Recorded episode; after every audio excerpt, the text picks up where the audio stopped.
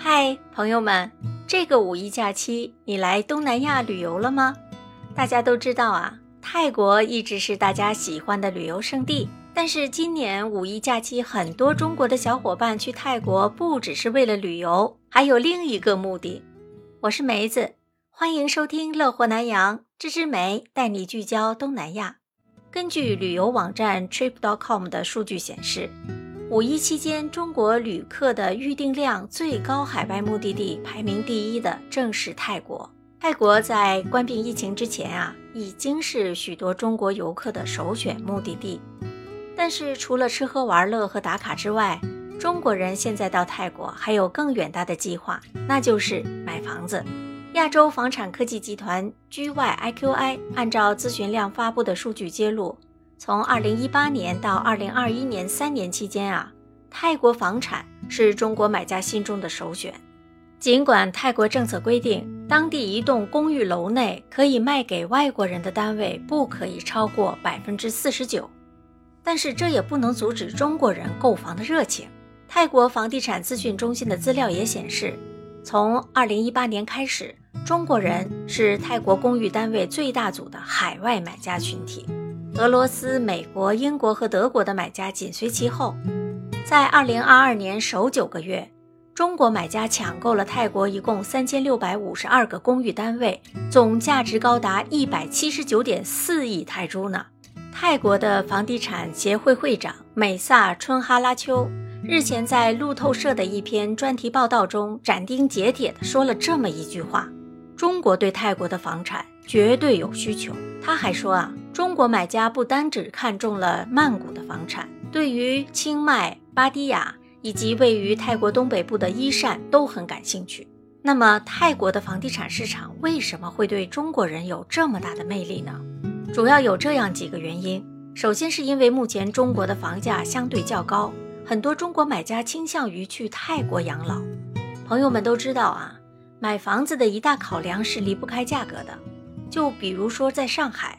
上海的房价和生活成本，大家都知道越来越贵了。郊区的房价可以高达四百万人民币，市区一个单位的平均价格甚至还要高上一倍。那么相比之下，在曼谷市中心的一个住屋单位只需要大概六十万人民币，哪一个价位更具吸引力呢？不言而喻了吧。也有中国买家说呀，中国的定存利息挺低的，所以他想做高回报的投资，增加退休金。那么，投资泰国房产的价值肯定比其他城市要来得高啊！同时，也想看一看清迈是否真的像人们所说的那样是适合退休的好地方。另外，还有泰国房地产经纪也说呀，许多较早前投资泰国房产的中国客户，如今啊都锁定价格超过两百万人民币的产业了。他说，这样的预算在中国一线城市只能买到房型简朴的住房，地点也未必优越。然而，这笔钱能在曼谷市中心买到一套豪华的套房，因此啊，有些中国买家会卖掉家乡的一间屋子，在泰国置产退休。其次呢，除了投资及寻找退休后的安居处，很多人在寻找第二个家，因为疫情改变了一些中国家庭的去向。根据泰国的经济观察呀，相比疫情之前。现在有更多的买家会选择购买泰国的豪华房屋自己住，与此同时把孩子送到泰国的国际学校，并且把父母一起接过去照顾孙子，这也是部分中国人想要在泰国置产的目的。就以泰国新加坡国际学校为例，这个学校的中国学生比例已经从2019年的百分之六增加到今年的百分之十三。除了泰国国际学校的素质吸引人之外，当地的医疗设施在中国买家眼中也成了卖点。有一名中国房产经纪还发现，泰国的旅游业直接助推了房地产业的增长。他说呀，有很多客户刚从泰国旅游回国，而在旅游期间的良好体验，让他们萌生了在泰国买房子的念头。随着更多中国人到那里游玩，相信泰国房产的需求也会上升的。根据媒体分析，除了拉力因素。推动中国人在海外置产的原因还包括希望对冲国内的经济风险，以及建立另一个安全网，为日后另一场类似冠病疫情的危机做好准备。那么，眼看来自中国的买房需求节节攀升了，泰国的政策会是怎样的呢？答案就是啊，泰国的政策对中国买家非常友好。泰国当局当然不会错失这个良机，一系列的措施和政策都似乎有意让中国买家群体更受惠。你看，就在今年年初，当中国宣布重启边境不久之后，泰国就宣布，凡是持有中国护照的人。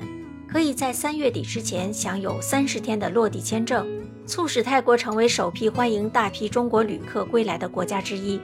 再比如，泰国在二零二零年宣布推出买房送签证的政策，从二零二一年一月一日开始到二零二二年十二月三十一日，举凡在泰国购买价值至少一千万泰铢房屋的外国公民，将获得五年的长期居留签证，条件就是啊。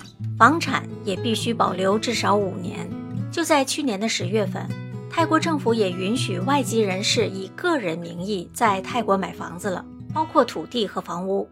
外籍人士从此不再需要先在当地注册泰国公司才可以购买产业，或者同地主签署长期租约了。除了泰国政策上的调整，中国的旅游业者也不遑多让啊！几个月前开始卯足全力为买家举办赴泰国的看房旅行团。这类旅行团的平均费用不包括机票费用，至少是两千五百人民币。潜在的买家不只有机会参观住宅的项目，也可以顺道去旅游。怎么样？你是不是觉得还不错呢？你想去泰国买房子吗？听了梅子的分享，你有什么想法？欢迎在评论区留言告诉梅子，和我交流。感谢你的聆听和支持，咱们下次再聊，拜拜。